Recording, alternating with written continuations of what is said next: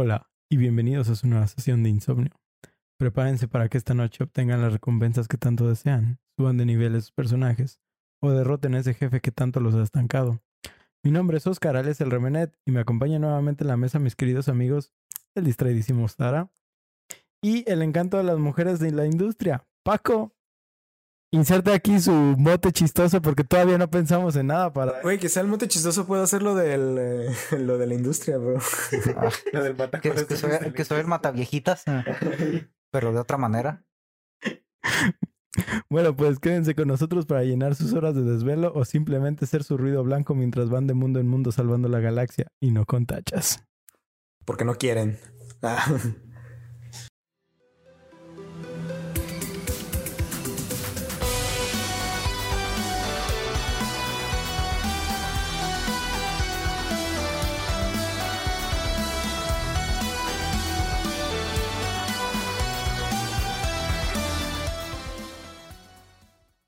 Y pues esta semana vamos a comenzar eh, con el juego de StarCraft, ¿sí? Este, cambiando completamente eh, el ambiente de nuestra sesión anterior, nos adelantaremos una épica batalla en los confines del espacio. ¿Sí? Bueno, que Box Bunny también tenía cosas en el espacio. Pues pero... de cierta manera sí es en el espacio porque tienes la, la parte que es la dimensión X. Box Bunny puede viajar en el tiempo, ¿ve? Ni siquiera los protos tienen esa tecnología. Bueno, sí, es de esas veces que una fantasía está más pasada, no sé qué Sí, otra. ¿qué otra? Este, bueno, pues antes de hablar de este increíble título, tenemos que poner algunos antecedentes sobre cómo llegó a ser, ¿no? Este, hablar de Blizzard Entertainment es hablar de uno de los grandes de la industria de los videojuegos. Han estado en la cima por muchísimo tiempo y aunque su popularidad ha bajado en los últimos años y últimamente están envueltos en un sinfín de dilemas y decepciones de los cuales hay muchas cosas que dejan a desear. Vaya. Esto incluye otros estudios, pero ahorita Blizzard parece ser el centro de la atención. Eh, hemos hablado aquí fuera del aire sobre cómo era una sola clase, así como las clases de animación de donde salieron mucha gente de DreamWorks y, y gente así. En los estudios de videojuegos pasa algo similar. Era un solo nicho de personas que se fueron a diferentes estudios y al igual que los partidos políticos también nomás los funan de uno pero se van a otro. Es una mezcladera. Sí, es nada más estar brincando de una madriguera a otra, porque era lo que comentábamos de que todos provienen de una misma, como una escuela o filosofía de pensamiento, así que pues si vienes de tener ciertas políticas laborales eh, poco correctas para la actualidad, bueno, simplemente poco correctas, porque no es que sea la- de algo de la actualidad, no, simplemente es algo que no debe pasar. Y o sea, todos provienen de eso y pues a fin de cuentas termina siendo la misma situación en todas las empresas, ¿no? Pero sin entrar en lujos de detalles de esa clase de situaciones en este momento, que tal vez lo abordemos después, este, estamos aquí para hablar de la época de oro, sobre todo la época de oro de, de Blizzard, realmente. Este, y por eso vamos a ver los orígenes de la empresa, que fue fundada en 1991, llamada Silicon and Synapse, renombrada en el 94 como Chaos Studios y adoptando su nombre actual de Blizzard Entertainment en el mismo año del 94. Qué bonito año, chingada madre. Sí. Nacimos con Blizzard. Ah, tenías, tenías que decirlo así de manera explícita, no lo podías dejar así, no. ah, qué bonito año y que la gente. Nacimos con Blizzard. Para los que se preguntaban, somos del 94. Bueno, dos de nosotros somos del 94, el otro ya. Ah, sí, es cierto. que- a ver, no, no, no, no, no, no, el otro ya sabrá si, si quiere darse edad o no. Luego, luego daremos más detalles sobre qué tan viejo soy. Pero, este, pues, a- algo que se me hace muy curioso de, de lo que es el nombre de KO Studios, que después reemplazaron por Blizzard Entertainment, es que como que estaban casados con ese nombre, porque ves las expansiones también de World of War- de Ah, Warcraft. sí, es cierto. Y muchas de las cosas que eh, incluyen, o sea, es, es solo como un pequeño sí, sí. detalle, como que les, les mama traer Les e- esa mama. insignia, sí. Pero bueno, el primer juego fue desarrollado bajo el nombre de Blizzard fue de los Vikings. Eh, los detalles de estos los toca- de este juego los tocaremos en otra sesión cuando hablemos específicamente de Blizzard, pero hoy traemos como datos más generales eh, para llegar directamente a, a StarCraft, ¿no? Este, el otro eh, título exitoso que tuvieron fue directamente Warcraft, Orcs and Humans, un RTS lanzado en 1994 que fue inspirado directamente por el universo de Warhammer, del cual también hablaremos en el futuro, ya que aquí en la mesa somos fans de la saga.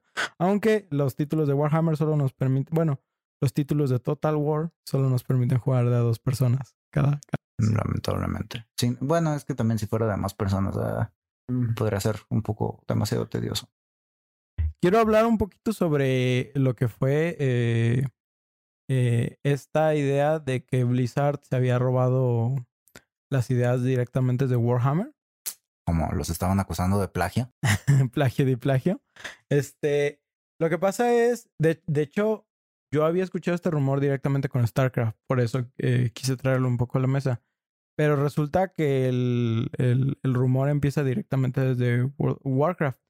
Lo que pasa es que, para los que no saben, Warhammer es, es un, ¿cómo se dice? ¿Una franquicia? Es una franquicia, sí, de que empezó básicamente como juegos de mesa en un mundo de fantasía donde existen orcos, este, humanos, elfos y, y esta clase de cosas. Cuando llegó el momento de empezar a hacer juegos de manera digital para computadora y, y las consolas de momento, este, se le cedieron las licencias a Blizzard para trabajar un juego directamente de Warhammer. Pero muy parecido con lo que pasa con Elder Scrolls. Eh, los, los juegos de Warhammer hagan de cuenta que ellos prestan como la licencia, pero tienen como un, vamos a decir, como un consulado, ¿cómo, cómo le dirías? Un, un conjunto de gente. Sí, bueno, bueno. Lamento la interrupción. Soy el becario que se encarga de arreglar las cagadas que dicen mis compañeros al aire. En este caso, tengo que aclarar lo que el patrón dijo sobre el consulado. Y es que, como que se puso nervioso y terminó diciendo la soberana pendejada del consulado, en vez de seguir el guion. Pero perdónenlo, está chavo y no me paga lo suficiente para esto. Ayuda. Sí, sí, sí. Que decide así como de, ah, sí, vamos a hacer tu historia como parte del canon y vamos a aceptar. Si tienen que basarse en estos detalles que nosotros les vamos a estipular, etcétera, etcétera. Más bien pienso que la palabra sería un consejo. Ey, un consejo. Pues no sé por qué chingados dije consulado, pero pero pues sí, ignoremos eso un poco. Star Wars una vez más. Entonces, dentro de toda esta idea, pues Blizzard estaba muy emocionada de trabajar. Ya habían avanzado un montón, ya tenían assets, ya tenían eh, un montón de cosas dentro del juego. Pero al final de cuentas, eh, al estudio de Warhammer no le encantaron todas las ideas de Blizzard y decidieron quitarles la licencia. Pero como Blizzard ya tenía trabajo realmente empezado pues aplicaron la de cambiar un nombre por aquí, por allá. Sí, pues acomodas los assets. Fueron inspiración y aquí. Hay, hay, hay, muchísimas cosas que si te pones a analizar dices, hmm, eso suena muy familiar. pero, obviamente al final de cuentas, y es algo que los fans de Warhammer no me dejarán mentir porque esto lo encontraba en casi todos los foros también. Uh, Blizzard tomó la franquicia, tanto la de Warcraft como la de StarCraft, y hizo lo que Warhammer no ha logrado hacer realmente. O sea, les dio una identidad, les dio una marca fuerte y los ha vendido en lo que ha querido, como ha querido, y le saca el fruto. Porque la verdad es que Warhammer eh, tienes un chingo de juegos y la neta a veces es que de 10, uno es bueno, realmente. Bueno, hablando de juegos de, de videojuegos. Sí, por ejemplo, es, es una de las cosas que dicen mucho de, de Blizzard, que ellos son, uh, rara vez ellos tienen así como, digamos, ideas originales, pero ellos son muy buenos, son expertos en estar uh, tomando ciertos, ciertas ideas, ciertos estilos de juego y perfeccionándolos. Fue eh, algo así, es como lo que pasó con Overwatch cuando en su momento Overwatch estaba en su auge, cuando, bueno, más bien cuando salió Overwatch, o sea, ya existía un tipo de juego de arena de donde tenías así, ah, ya existían juegos, perdón, que tenías poderes y la fregada, pero ellos le dieron un giro de manera que pegó por la manera en, en el, por el nombre de la empresa, por la, por el alcance que ellos tienen, pero también por el cómo ellos lo optimizaron para que el gameplay, o sea, se volviera algo que puedes jugar una y otra y otra y otra y otra y otra. Y es lo mismo que vemos en otros juegos de, de Blizzard. Tú tienes Diablo, tú tienes StarCraft, tú tienes Warcraft. Son juegos que de esos que pues te chupan la vida. Sí, o sea, su nivel tanto de rejugabilidad como de tanto la creación que tienen de niveles, o sea, no importa cuántas veces has derrotado a un solo enemigo, a, a veces hasta por el loot, lo que es Diablo pero específicamente, Especialmente. ajá, realmente es, es otro pedo. Y, y World of Warcraft es lo mismo, ¿no? ¿Cuántas veces no repetías un dungeon para, para obtener, e intentar obtener una parte del loot? Y la manera en la que están creadas es, es otro pedo, no, no es algo que cualquiera ha logrado fácilmente, ¿sí? Este, y bueno, para los que no saben qué es un RTS, nos desviamos un poquito, pero para los que no saben qué es un RTS, son juegos de estrategia en tiempo real. Ah, hace ratito deba- debatíamos un poco sobre si Pokémon era un, un RPG o, o- Un RTS. o un RTS. ¡Ah! Carajo, otra vez. Estos cabrones están discutiendo sobre los elementos que convierten a Pokémon en un RPG y si estos lo hacen en un juego de estrategia. No estaba babosada que dijeron de RTS. ¡Ah! No, no, no. Definitivamente RTS no es, porque sería en tiempo real y Pokémon es, es por turnos. Lo que estábamos debatiendo era si era un RPG o no, o si era un juego de estrategia o no, y así de. Yo decía que era, yo, yo decía que era un juego de combate por turnos. Yo no pienso que sea de estrategia. O sea, sí lleva, sí conlleva cierto nivel de estrategia, pero no puedes ponerlo, digamos, como un StarCraft. O sea, no, no tiene la misma profundidad, digamos. Y eh, siento que tampoco es un RPG porque no conlleva. Siento que no tiene tanta complejidad en cuanto al cómo subes de nivel a tus personajes. O sea, sí lo de los valores individuales, sí. Está- ¿Me estás diciendo que Pokémon no es difícil? Oh, ¿Perdona? ¿Acabas de decir qué? Eso es bait. Eso es bait. No voy a caer ante esa provocación. Estuviste cerca, estuviste Ah, ah, ah. Ah, yo creo que Pokémon sí es súper RPG, tío. Como te explicaba hace rato que era. ah, de que no pasas el juego de dos modos iguales, nunca. Yo, excepto acá mi compañero que me dice que pasaba todos sus juegos de Pokémon con el mismo equipo y del mismo modo. Así que, yeah, he's not RPG. No, no arregles algo que no está roto, viejo. No, no experimento mucho. Pero bueno, durante estos juegos o, o el género de RTS, eh, lo más común es que siempre empiezas como con un pequeño asentamiento. Hay, hay, hay diferentes tipos de juegos. De hecho, eh, investigando un poco, hay juegos desde los 70s de RTS. ¡Patrón! ¿Para qué más escribirle un guion si no lo va a seguir? Oh, que te valga verga. Bueno, bueno, el juego del que está hablando es War of Nerves, que salió para el Magnavox Odyssey 2, pero en ningún momento lo dicen durante el podcast. El juego salió en el 79 y de colmo, para ponerle más crema a todo esto, el juego dicen que es para el Atari. El Atari, mamón. Que neta, eh, yo no me creía, son juegos del Atari.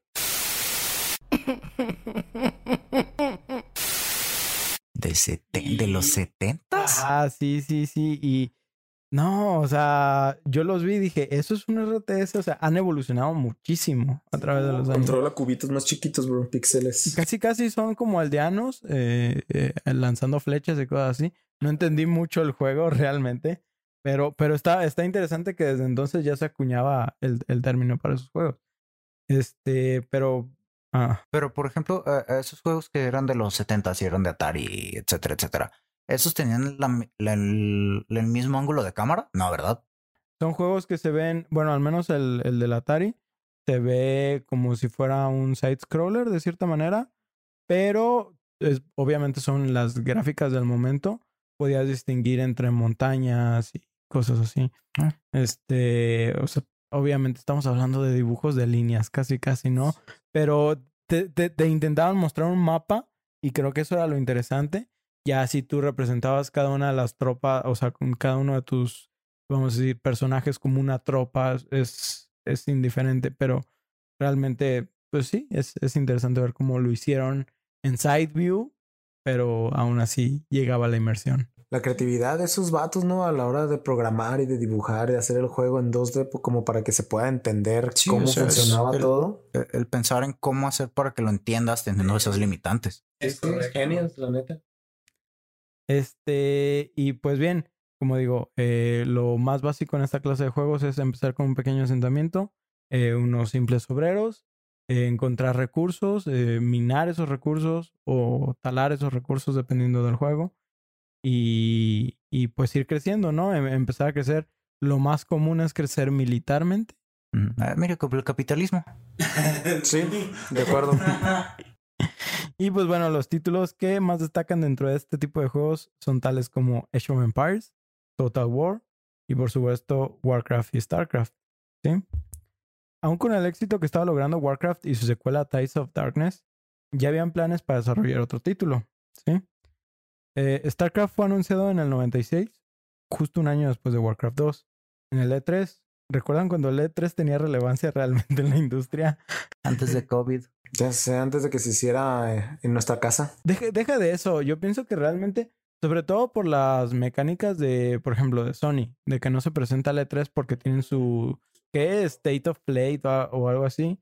Creo que Xbox también tiene la suya. No estoy seguro porque recuerdo que haber visto a Xbox en el E E3. Según yo, no, Xbox sí, eh, Xbox y Bethesda, pues ahora que ah, Microsoft tiene Bethesda- Bethesda, este, ellos todavía están participando en la E3, pero pues también tenemos el caso de Nintendo, que ellos desde antes también estaban empezando a tener los ah, ah, Nintendo Play o Nintendo Direct. Nintendo Direct, los Nintendo, gracias, los, los Nintendo Direct, este, ahora ellos le apuestan a eso en vez de la E3. O sea, mucho, mucho, es- se, han- se están dando cuenta de que no necesitan el E E3. Ay, especialmente Nintendo, ¿no? Que se lleva, creo, pues creo que nunca que se metió una E3, sino que funcionaba en los primeros cuando estaba en 94. No, ellos sí participaban. Pues cuando estaba el Wii, cuando fue la época del Wii, o sea, en el 2006, en el 2005, por ahí, ellos to- todavía ellos participaban en la E3. Neta, no recuerdo haberlos visto. Sí, sí, sí, sí, pues, ah, pues yo me acuerdo cuando fue lo de, cuando salieron el- con el Super Smash Brothers, el Brawl, que fue para el Wii, o sea, ese lo anunciaron en la E3. Y todos, ¡wow! Y si te fijas, pues realmente ya hay un chingo de empresas que también, aunque sí presentan cosas durante el E3, ah, creo que ya empiezas a ver como más estudios también como indies, me- mejor yendo a, a estos eventos. Porque, por ejemplo, Blizzard también tiene su, BlizzCon. su BlizzCon. Ahí tienes la Tenocon de, de Warframe. ah, tienes también la QuakeCon de, directamente de de Blizzard. Bethesda. Por eso, por eso se me hizo Ah, raro cabrón, sí, cierto, loco. de- se me hizo raro lo de Bethesda, pero pues sí, ahorita con Microsoft tiene más sentido que estén presentes en E E3.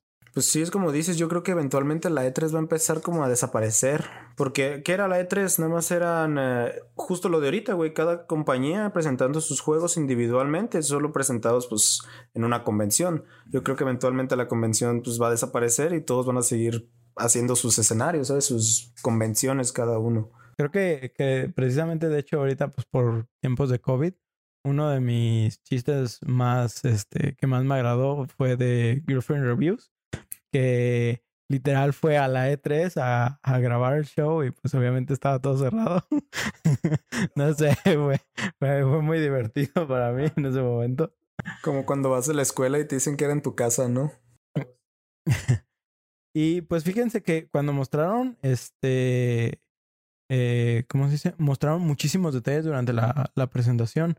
Desde. Yo recuerdo ver los assets en movimiento.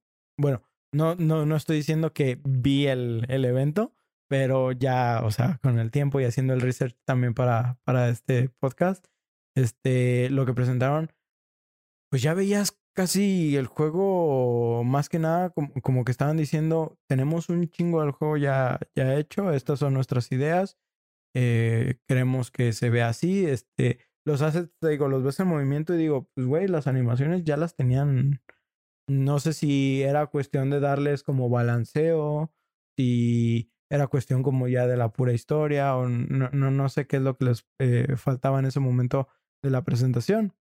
Pero digamos que no fue muy bien recibida. Eh, eh, mucha gente empezó a hacer la comparación y de, hecho le pusieron un mote de Orcs in Space porque la gente pensaba que no era otra cosa más que Warcraft en el espacio. ¿Sí? Eh, cosa que pues también, pues yo digo que te desmotiva, ¿no? O sea, estás que, queriendo generar una, una franquicia nueva eh, y pues sí, sí pega que, que la gente no, no lo entienda. Que te confundan con otra, ¿no? Que te pongan ese mote que hace referencia literalmente a otro juego que no es el tuyo. Pues sí es el tuyo. En, en, en este caso era el, el, de ellos, pero, o sea, E- im- imagínate que te digan, güey, es que eres el mismo estudio, pero estás haciendo el mismo juego nomás. Estás haciendo una, un Activision.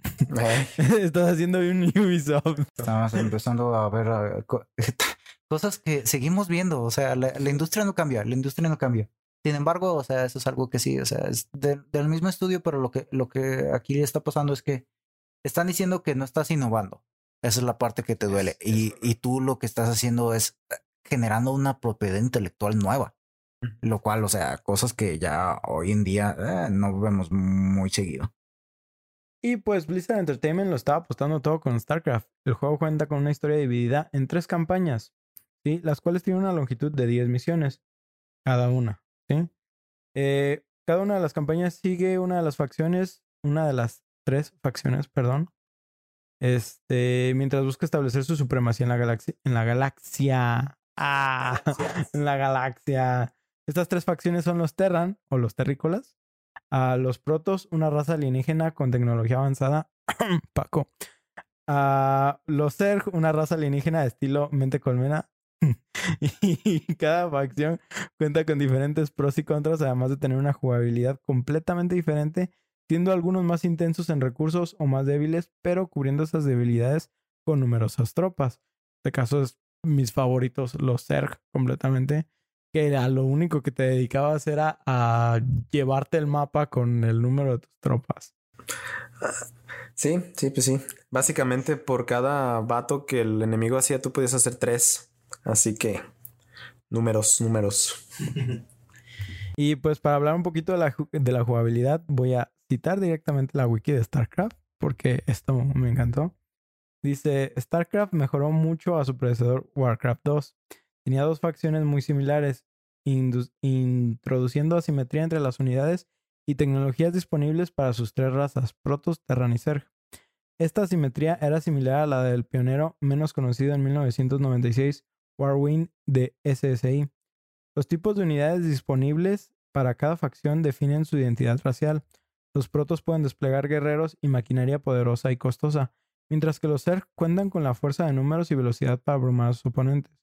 Los Terran son una alternativa versátil y flexible entre las razas, con un énfasis en la especialización y fuerzas combinadas para muchas situaciones. Los Terran se pueden considerar la raza de el medio, en la que suelen beneficiarse las condiciones más moderadas, mientras que las otras dos razas prefieren un extremo, del un extremo que el otro. Debido a las diferencias entre las facciones existentes, crear mapas balanceados que no favorezcan una facción u otra resultó ser una situación retadora. Y ya, pues ahí. Ahí terminamos. Ah, la serie. cerramos. Sí, pues yo también, bueno, no creo que, mm, que haya sido tan, bueno, ¿cómo, cómo decirlo? Las diferencias entre cada especie yo creo que sí pudieron marcar muy bien la diferencia entre todas, o sea, jugar cada una se sentía muy diferente, con un flujo diferente, pero no sé, a la hora de ver los mapas no, uno no piensa que fue tan retador hacerlos porque todos son iguales, ¿no? Simétricos, por así decirlo. Este, a la hora de ver todos los mapas, por ejemplo, este, se puede notar que todo está balanceado eh, simétricamente, ¿sabes? Sí, o sea, aquí yo lo que pienso es más bien, no es tanto que haya sido difícil hacer un mapa que no fuera, que fuera simétrico. Aquí la parte difícil es hacer un mapa que teniendo en cuenta la velocidad que tienen las unidades y diferentes Ujú. cosas, o sea, balancearlo de manera que no se sintiera que una, que una facción que se comporta de X manera tenga una ventaja sobre otra facción que se comporta de Y manera. Por, e- Todo eso. por ejemplo, considerando tanto de los Zerg como de los Protos. Los Protos crean unidades que son eh, Lentas. lentas, pero son poderosas. O sea, un Protos equivale como a que 10 Zerg, si quieres. O sea, de, de los básicos. estamos- est- Estamos hablando. Pero, por ejemplo, los Zerg eh, no consumen tantos recursos para empezar a generar, pero se empiezan a expandir rápidamente. Sí, o sea, es, eh, es muy drástico. Y por ejemplo, los protos consumen mu- muy, en chinga y rápido tienen que tener fuerzas para empezar a avanzar eh, dentro del mapa. Por eso siento que el conflicto del balanceo en, en, el mapa era, difícil. Porque si tú analizas cada uno de los mapas de, de ¿cómo se dice? De, de StarCraft y los comparas, por ejemplo, con mapas como los de Age of Empires, Age of Empires tiene recursos por todos lados, ¿sí? Y en cambio, StarCraft no, o sea, eh, eh, eran muy limitados y dentro de una partida podías acabarte la mitad del mapa en recursos fácilmente. ¿sí? Ento- Entonces, creo que ahí es donde, luego, por ejemplo, también eh, la facilidad, los protos tienen eh, rápido avance a unidades voladoras, ¿sí? Cosa que los Zerg mm, no está tan, tan sencillo. Entonces, el hecho de que tuvieran exploradores más rápido también, eh, to- todos esos factores, yo pienso que fue lo que lo- lo- los pusieron a... Pues yo creo que todas las especies al final se acabaron bien súper balanceadas. O sea, la desventaja de uno también tiene una ventaja muy buena contra los otros, ¿sabes? Yo creo que sí balancearon muy bien las especies, a pesar de haber sido algo que ya tenían hecho. Creo que lo trabajaron muy bien. Sí, siento que lo balancearon muy bien y, o sea, está bien balanceado, no hay ventajas injustas, pero lograron que cada, que cada una de las facciones tuviera su identidad. Eh, Que es este una cosa que, por ejemplo, comparado con otros juegos de eh, un juego con el cual yo tengo bastante experiencia, que es el- de los de Civilization. Yo jugando Civilization 5, este es estrategia por turnos, que es un poco diferente, pero bueno, este ah, tienes así diferentes países, diferentes imperios que puedes controlar. Y ah, es que este, este que tiene este poder, ah, es este que tiene tal unidad. Pero así en el, eh, a, grandes, eh, cuando lo pones así a nivel macro, todas las pinches naciones son iguales. Y aquí en StarCraft no, son menos, son más las facciones que puedes controlar, pero se siente más la diferencia. Y Sí, eso a fin de Pues es que igual, volviendo un poco también a, a ¿cómo se dice? A Age of Empires, también no importaba qué, qué agarraras, o sea, realmente el, el cambio era estético, ¿no? Las civilizaciones de Age of Empires solo era un cambio estético. Todos tenían eh, casi el mismo tipo de unidades, nomás cambiaban los nombres y la forma de estos, pero realmente, o sea, no había tanta idea sobre el balance, ¿sí? Este, pero bueno, regresando este, un poquito a StarCraft y a, a la manera en la que empieza eh, la campaña. eh, la campaña solo está disponible, la campaña Terran, cuando empezamos. Que dije campaña como seis veces. Ahí, échense un trago por mí cada que, que, que, que me escuchen. Ah, ya van a acabar en el piso. campaña, campaña. Nosotros se da lo loco, campaña, campaña. Todo esto debido a que las campañas se desbloquean y juegan de manera secuencial. Primero la campaña Terran, después la campaña de los Zerg y se finaliza con la campaña de los Protoss. Muerto, suelo. Pero bueno, el previo de la historia es el siguiente. Un capítulo de los Terran logra controlar a la mente maestra de los Zerg. Recordemos que son una especie que se comunica mediante una mente colmena, a la cual están conectados todos los organismos de dicha especie.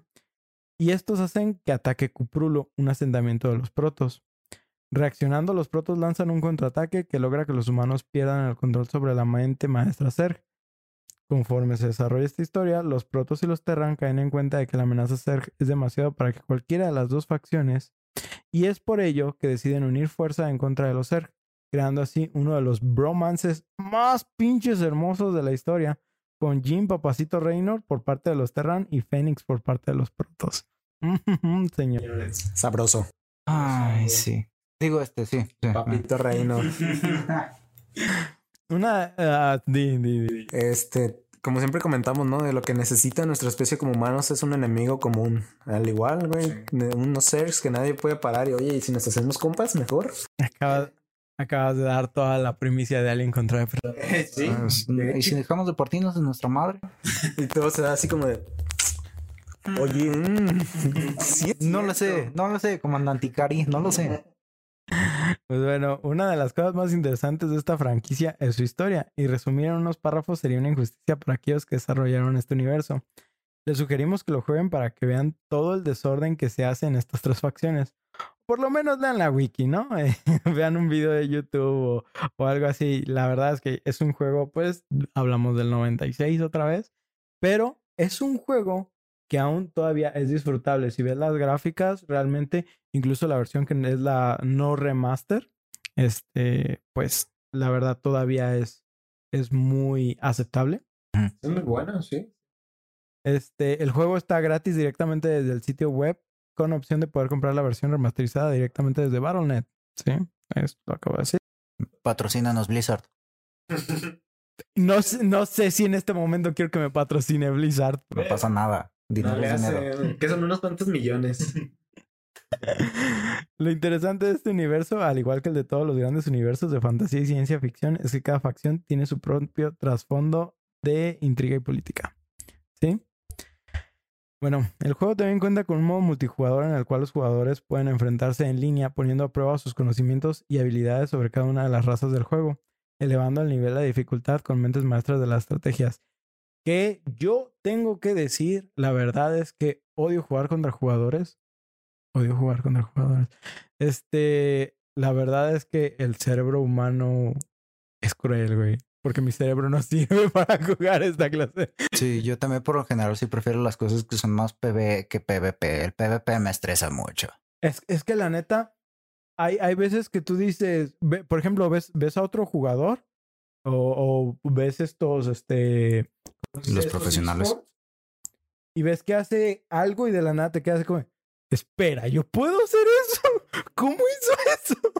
o sea, gente que a veces te lee el manual más de tres veces y de todos modos no captas todo el combo y hay, y hay gente inventando combos a diestra y siniestra, ¿no? Sí, Es o que sea, los profesionales lo hacen ver tan fácil. O sea, lo hacen ver como si, ah, mira, esta cosa está acá. Pues, Puede mover a todos sus personajes. Esos otros son profesionales a la hora de mover individualmente a cada uno. sí, o sea, ellos tienen un buen control de tanto de micro como de macro. O sea, ellos prácticamente todo, todo su macro es micro. Es lo que están haciendo. A O ver, sea, Paco, hazme un favor. Yo sé que muchos de los que nos están escuchando, y digo muchos entre comillas, este, explícanos eh, lo de micro y lo de macro en estos juegos. en este juego tú básicamente tienes, este, estás controlando ah, unidades individuales. Aquí StarCraft es un juego que es un poco más de eh, hacer micro, ah, ¿cómo se llama? Microgestión, que básicamente es estar controlando a una sola unidad y decirle, ah, necesito que vayas a esta parte del mapa, ahora ataca este edificio, ahora necesito que regreses a proteger esta parte, ahora necesito que vayas con este y shalala, shalala. Eso es el micro controlar a un solo eh, a una sola unidad y decirle qué estar haciendo. El macro es estar controlando a tu ejército a mayor a, mayor nivel, digamos, mm, por grupos de que en vez de una sola unidad estar manejando 5 o 10 o cosas por el estilo. Y estos señores que juegan de manera profesional, ellos, o sea, prácticamente no juegan todo su macro se ve como si, si estuvieran haciendo micro, que estuvieran eh, controlando individualmente. Y en realidad no, simplemente su macro es tan bueno y sus micros son, o sea, están a, a un nivel que no sabes cuál es cuál. No sabes cuándo están controlando de manera individual o cuándo están controlando por grupo. Que por ejemplo, si fuera Oscar el que estuviera jugando, mi máximo logro es lograr separar un, uno de mis obreros para que si me destruyen todo, pueda empezar de nuevo. Oculto en una esquina del mapa.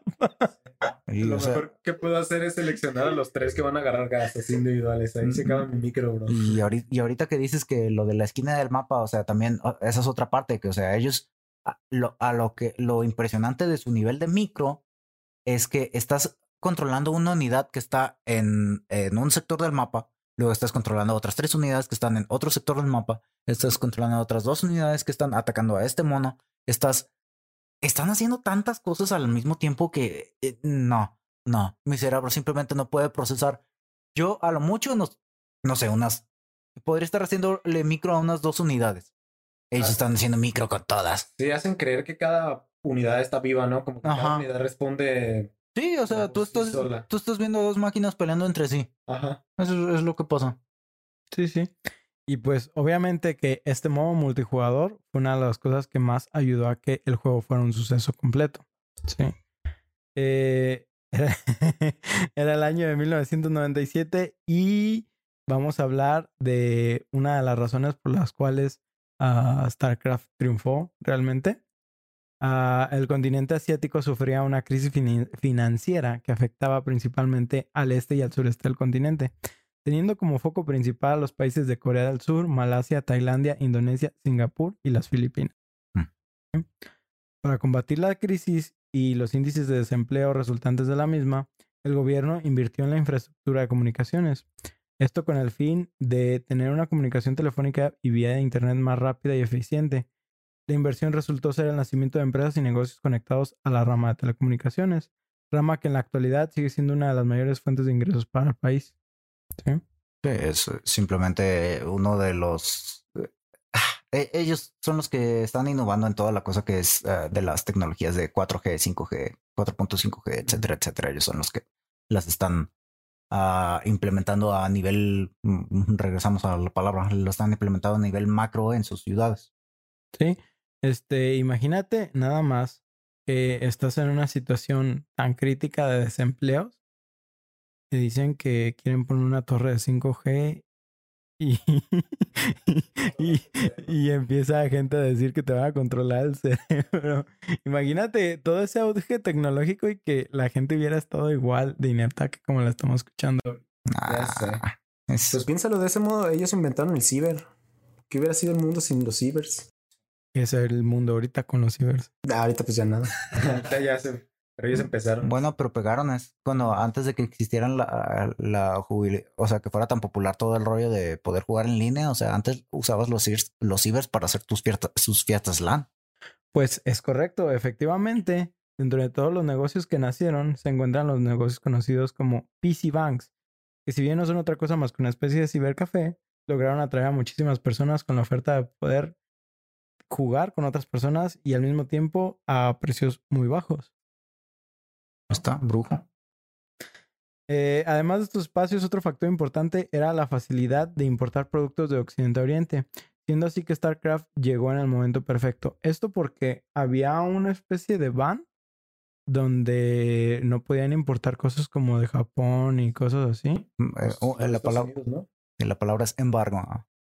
Bueno, perdón, señor raza alienígena avanzada. Este, sí, eh, eh, había, había muchos problemas. Entonces, eh, cosas como Nintendo y, y otras compañías no llegaban a, a estos lugares. Entonces, los juegos de computadora eran más provenientes. Y específicamente los juegos de Estados Unidos eran como lo, lo más, este, Accesible. lo más accesible, es correcto. Y durante estos juegos de, de lo más accesible, pues StarCraft llegó así como en el momento exacto. Eh, para todo esto también hubo un chingo de piratería. Este también era, era muy famoso. Ah, pero ahorita vamos a llegar a, ¿cómo se dice?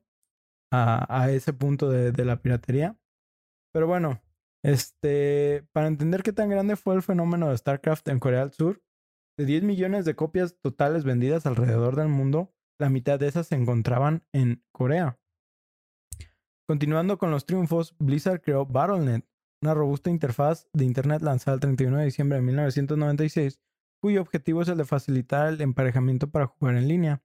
Esta interfaz fue lanzada junto con el juego de Diablo, pero sería hasta el lanzamiento de StarCraft y Diablo 2 que alca- an- alcanzaría su apogeo. Al tener los juegos competitivos, una plataforma que hacía el trabajo de emparejamiento y una tormenta perfecta en el continente asiático, Blizzard se convirtió en, el macro, en, la macroempresa que conocemos hoy en día. ¿Sí? Y pues durante esta implementación de, de Battle.net fue donde se empezaron a utilizar los CD keys o las llaves de juego, que después las volvimos a ver mucho en los, ¿cómo se llama? Uh, fue la época de finales de 360 y de Play 3. No, ah, sí, el, de, el DRM. No, no, no, no. No. El, tenían un pase online. Ah, sí, sí, sí, mm. sí, sí, sí, sí. Sí, el pase online que, tú comprabas el juego y que venía con el... Tú ponías un código que te habilitaba al poder jugar en línea. Sí, sí. Y pues realmente es, no, no era otra cosa más que eso, pero realmente ayudaba a que las copias o sea, decía, si quieres piratear el juego, piratealo, pero no vas a poder acceder a los servicios en línea. Entonces, pues, Sí, pues yo recuerdo que cuando yo empecé a jugar StarCraft eh, eh, también era pirata y pues obviamente no podía jugar en línea con otras gentes, ¿no? Y pues lo que hacíamos, ¿cómo se resolvía que no puedes jugar con otra banda en internet? Pues lo conectas en LAN, ¿no? Te conectas a todos en el mismo ciber y todos se van ahí a jugar. de hecho, precisamente esto también era muy útil en los PC Banks.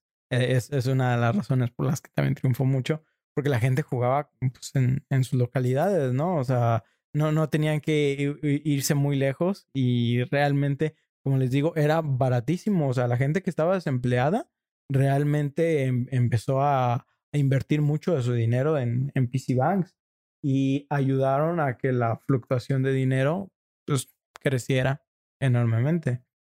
Este. Ok.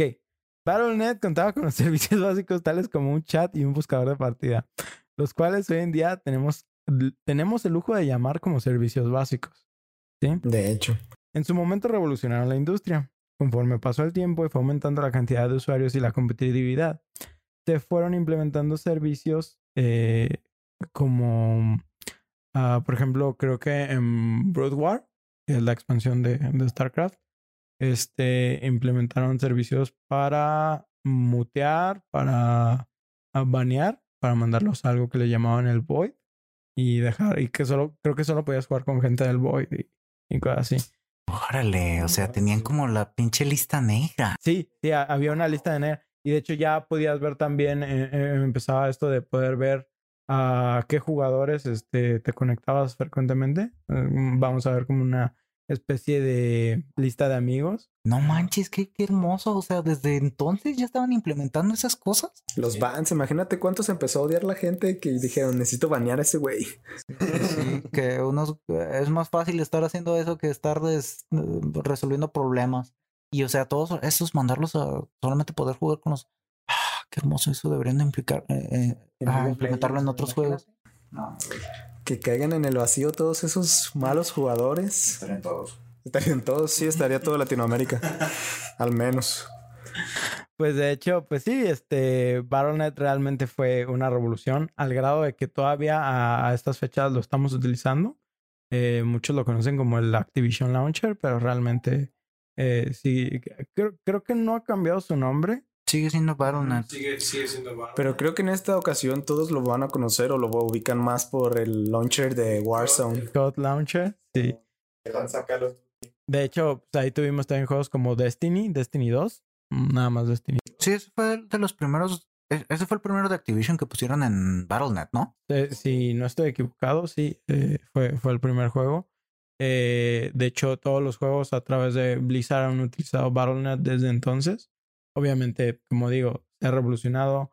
Se convirtió también en un eh, update launcher. Este, o sea que ha actualizado todos tus juegos de, de golpe. Eh, y realmente siento que entre lo que era el PC Gaming, al menos siempre era como o Steam o, o Battle.net.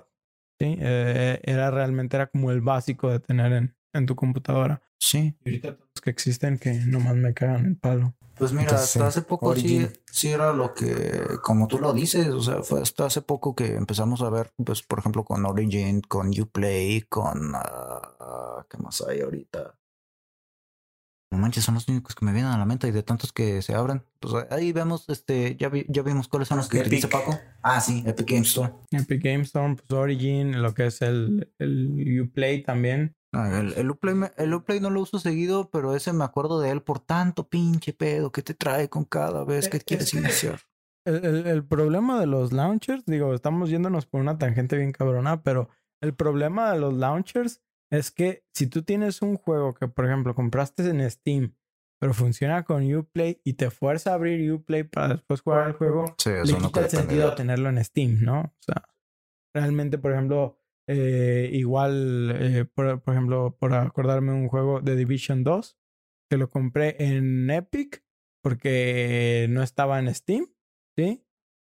Porque no lo podía comprar desde el launcher de, de Uplay, porque tienes que comprarlo a través de un sitio brasileño. Yo lo que me acuerdo es que eh, ese lo compré por Epic Game Store en vez de a través de Uplay, porque en Epic sí podía usar PayPal y en Uplay no. Pues es que te digo que en Uplay tienes que pagar a través de un sitio brasileño. Es, es una pendejada. Y durante esta compra, solo haz de cuenta que tu transacción puede tardar hasta una semana en ser válida. Entonces, como de que, no mames, ¿quién compra en Uplay, no? Bueno, al menos de Latinoamérica. No sé cómo funciona en Estados Unidos. O sea, ya no he comprado cosas, ya no he intentado comprar cosas en Uplay. Y pues toda esta popularidad coreana realmente aún es visible en estas épocas. Aún existen los chistes sobre que si tienes que pedir la mano de una coreana, primero tienes que vencer a su padre en StarCraft. O como que fueron las primeras instancias donde al conectarte con un oponente y observar caracteres de bolitas y palitos, mejor desconectas el modem y lo avientas a otro lado. Sí, eso sigue pasando en la actualidad. Ves caracteres desconocidos y corre, corre. La historia del online, ¿no? Te toca un chino, un asiático. Pues incluso Mike Morhaime, el cofundador de Blizzard Entertainment, dijo que él no entendía qué tan grande era el fenómeno allá hasta que un día fue de viaje. Cuando alcanzaron las primeras dos copias vendidas, dos millones de copias vendidas, y llenaron un auditorio, y que mientras estaban por las calles podían escuchar las conversaciones y todo el mundo completamente hablando del juego, lo que fue impresionante según sus palabras. Es, eso es, o sea, es un pinche el mayor cumplido que puedes tener, el mayor logro que puedes tener. O sea, que alguien, que cualquier persona que, eh, que vaya en la calle esté hablando de algo que tú hiciste. Eso es, ah, Esperemos que en algún momento la gente corra la voz de, de, nuestro podcast. Ah, pero entonces, eh, pues es- la verdad es que es una lástima que aún a pesar de toda la fama, la secuela no triunfó mucho, al grado de que aún en los torneos los mayores premios y eventos siguen siendo más para StarCraft 1. Pero ya nos tocará hablar de Star- StarCraft 2 y cómo Blizzard en- actualmente se niega a darnos eh, una franquicia que parece que está más muerta que nada. Ah, pero bueno, este, Pues si llegaron a este punto de la sesión, se los agradecemos mucho. Esperamos haber sido un buen ruido blanco y perfecto e ideal para sus desvelos ociosos. recuerden mandar sus comentarios al correo de bufo de insomnio arroba gmail.com o al Twitter arroba de bufo insomnio. Y no olviden generar más pilones, pónganse en modo asedio, mantengan su reserva de gas de espeno y nos vemos en su siguiente sesión de insomnio. Eh, eh, eh.